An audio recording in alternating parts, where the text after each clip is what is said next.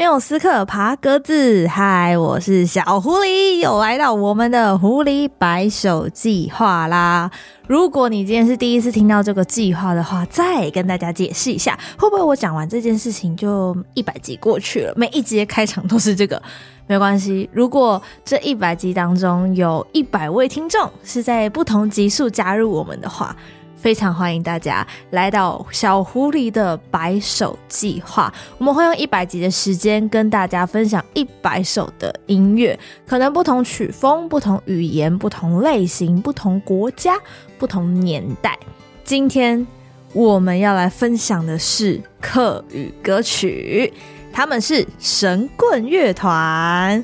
大家应该对神棍乐团的印象呢，会是诶、有很多丰富的乐器。然后他们是教主，没错，他们是教主。我第一次认识神棍乐团是从《人类学家》这首歌，他们那时候第一次写情歌，写的超好。然后我一开始还在想说，哎，人类学家那会不会跟 Hush 的 有些音乐可以对话？真的非常有趣。后来我在陆行人有一次在那个小地方的专场上面，刚好那一场的嘉宾就是神棍乐团，他们当天一起合作了。烂笑话 feature 神棍乐团版，真的超炸的！不是我在讲诶，因为以前我自己对于北管音乐的印象跟北管相关的乐器，对我来说啊，我自己的生活经验有一点想象当中不是太好的回忆，所以我并没有这么的愿意自己主动去靠近这样的乐器。但是我在那天小地方的专场的时候，哇！怎么可以这么搭？然后加上呼麦，太过分了！我后来就对他们很好奇，也很当天让我印象非常非常的深刻。所以我先来跟大家介绍一下我所认识的神棍乐团。神棍结合了西洋摇滚，它里面有什么样的乐器呢？比如说唢呐。有二胡，有锣鼓，有古琴，有琵琶，有马头琴。他把南北管、佛道教、客家、蒙古音乐各样的元素都融合在他们的里面，所以他们的团名是用神棍去营造出一种有点讽刺的感觉。创造了这样的国度之后，他们把它命名叫做鸡童摇滚。那也借用了周星驰电影《国产零零七》里面的角色名字，就像音乐上有一个怪诞的发明家，被称为音乐界的达文西。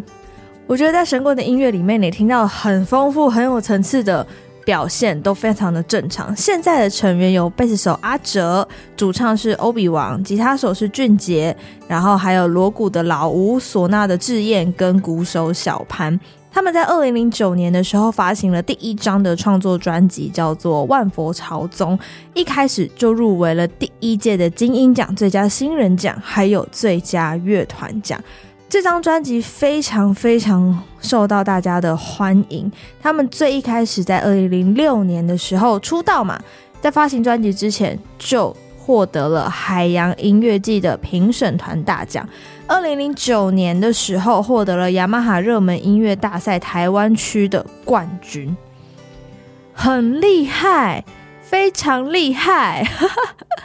那我们今天要介绍的这个主题歌曲《九号公路》呢，在二零一二年的时候入围了第三届金音奖的最佳摇滚单曲。那也在二零一二年，他们发行了第二张的专辑，叫做《神棍被电了》。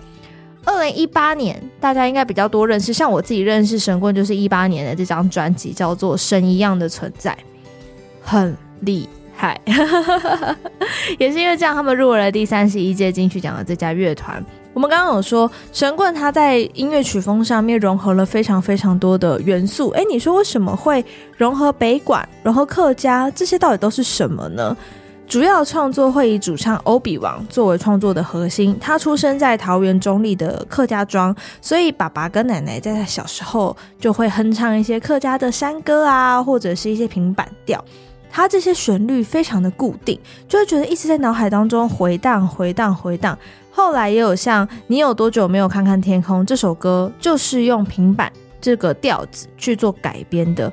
所以在他的生活经验当中，这样的民谣曲风成为了他的一些基因。他后天去探索的，不管是摇滚也好啊，我们刚刚有说嘛，有些呼麦的元素，所以它里面也融合了，譬如印度、譬如西藏、藏族、蒙古这样的一些亚洲民族的音乐，都可以在神棍他们的作品里面听得到。也因为这样的关系，他们的团员去认识了非常多不同的音乐。他们看起来好像是很擅长去转译这些不同的语言，然后再把它 combine 在一起。但对他们来说，要把每一个乐器去配合新的创作，也不是一件简单的事情。如果说一首很西藏风的歌，但他们就怎么样做，他的那个乐器就不西藏啊，那他们就会一起去研究，哎。怎么样的音乐可以更西藏一点？怎么样的音乐可以再多更靠近蒙古元素一点点？到底是什么元素才可以让它更靠近？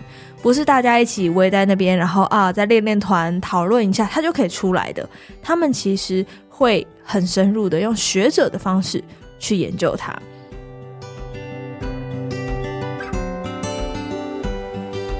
介绍完神棍乐团之后，我们就要进入今天的主题歌曲了，就是《九号公路》这首歌。为什么会在呃白手计划突然的出现？是因为呢，我最近脑海当中一直浮现这首歌，莫名的哦，没有人突然什么路上播，或者是谁听到没有，就是我脑海中就一直浮现九号公路，然后那个唢呐的声音。那好像是一个白手计划要跟大家分享跟推荐的作品，虽然它不是近期的新歌，可是我觉得最近拿回来听非常的有感觉。我们讲一下这首歌的故事背景好了，这是在一些访谈当中知道的。九号公路，如果大家有去台湾的东部的话，一定对一条产业道路不陌生，它就是台九线。台九线非常非常非常的长。也是我们这首歌的场景，对，场景所在。它是东部的一条主要干路。欧比王就是我们的主唱，他曾经去环岛，然后他从南横走上这条九号公路的时候，走着走着，从台东走到了花莲，从花莲到宜兰，宜兰到台北，哎，发现这条公路它的尽头原来是台北的罗斯福路。大家知道罗斯福路这个地方连接到哪里吗？你想的没错，就是台北市的很核心的一个地方，叫做公馆。那里有什么？那里有夜市，那里有台大，那里有师大，很热闹，很热闹的一个地方。但是它的另一头连接到哪里？刚刚我说南横，所以它最南端是在台东、屏东这样的一个交界点。你会发现这两个地方在生活上面、样貌上面、道路的风景上差蛮多的吧？应该看得出来，想象得到它应该差蛮多的。那时候欧比王就觉得，哦，居然可以用一条道路连接不同地区的生活步调、不同的风景，就好像有两个人，一个人站在台北，一个人站在台东，然后因为这条九号公路牵起了手一样。我非常非常非常喜欢。他这样的一个形容，因为后来我也在他的音乐里面听到了这样的画面。这首歌有两个版本，一个版本是五分钟，一个版本是七分钟的版本。收录在的专辑是《神棍被电了》跟《神一样的存在》。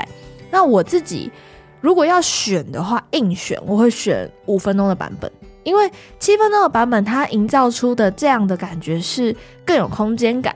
他用了很多锣鼓的声响去打造出了一个把你包围起来的迷雾。可是五分钟的版本，它会比较直接，你会跟着唢呐一起走上这条九号公路。这首歌的词曲是欧比王，那他的创作语言是以客语。作为创作的主要语言，所以如果说你听不太懂客语的话，也没有关系。我觉得可以到 YouTube 上面或者是串流平台上面，你听的时候把歌词打开来，会有中文的歌词，你就可以看得到他到底在唱些什么。如果你很想要了解歌词意义的话，两个不一样的地方会有不同的生活节奏，会有不一样的城市风貌。这是我们刚刚形容九号公路的两端，在这首歌里面。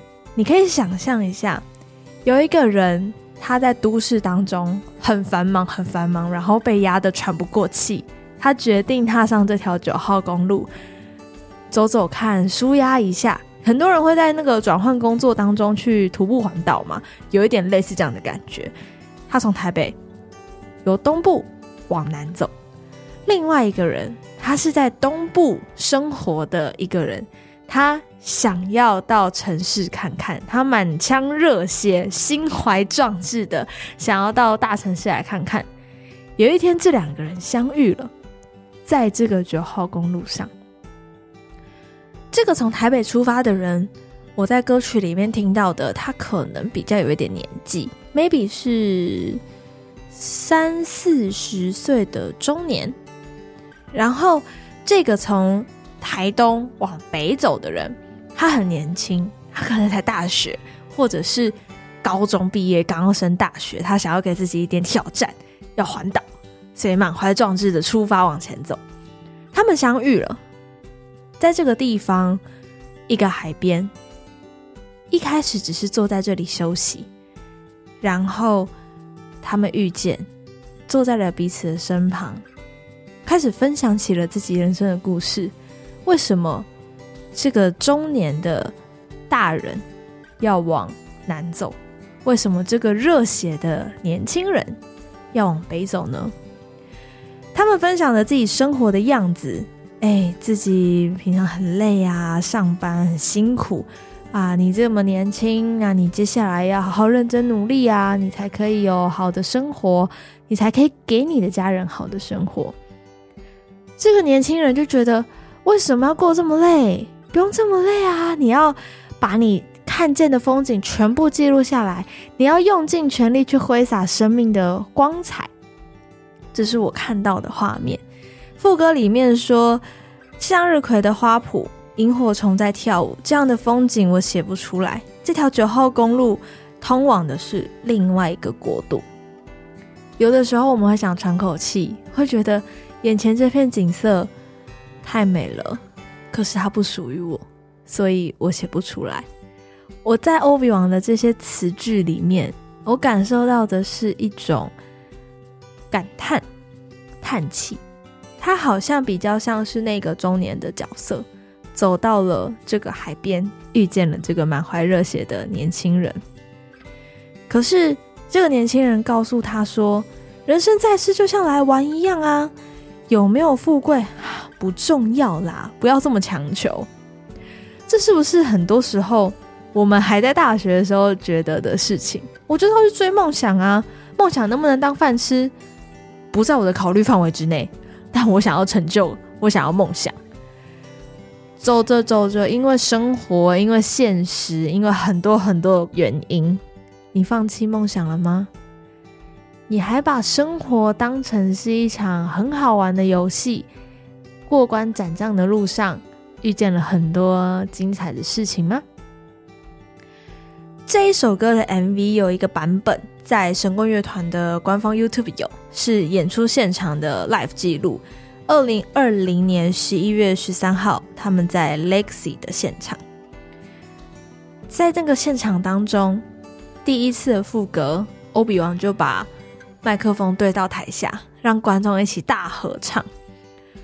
我听到大家用客语大合唱九号公路的副歌的时候。我一路那个鸡皮疙瘩是从脚底板麻到头皮，没有在开玩笑。在第二段的时候，我眼泪直接掉下来。我觉得语言这件事情在音乐上面从来就不是一个困难的关卡，感受才是。有没有把心打开才是。